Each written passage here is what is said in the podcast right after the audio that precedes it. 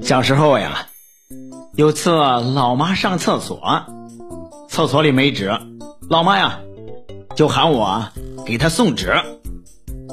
我一着急，就从我哥哥的旧作文本上撕了两张，给老妈送了过去。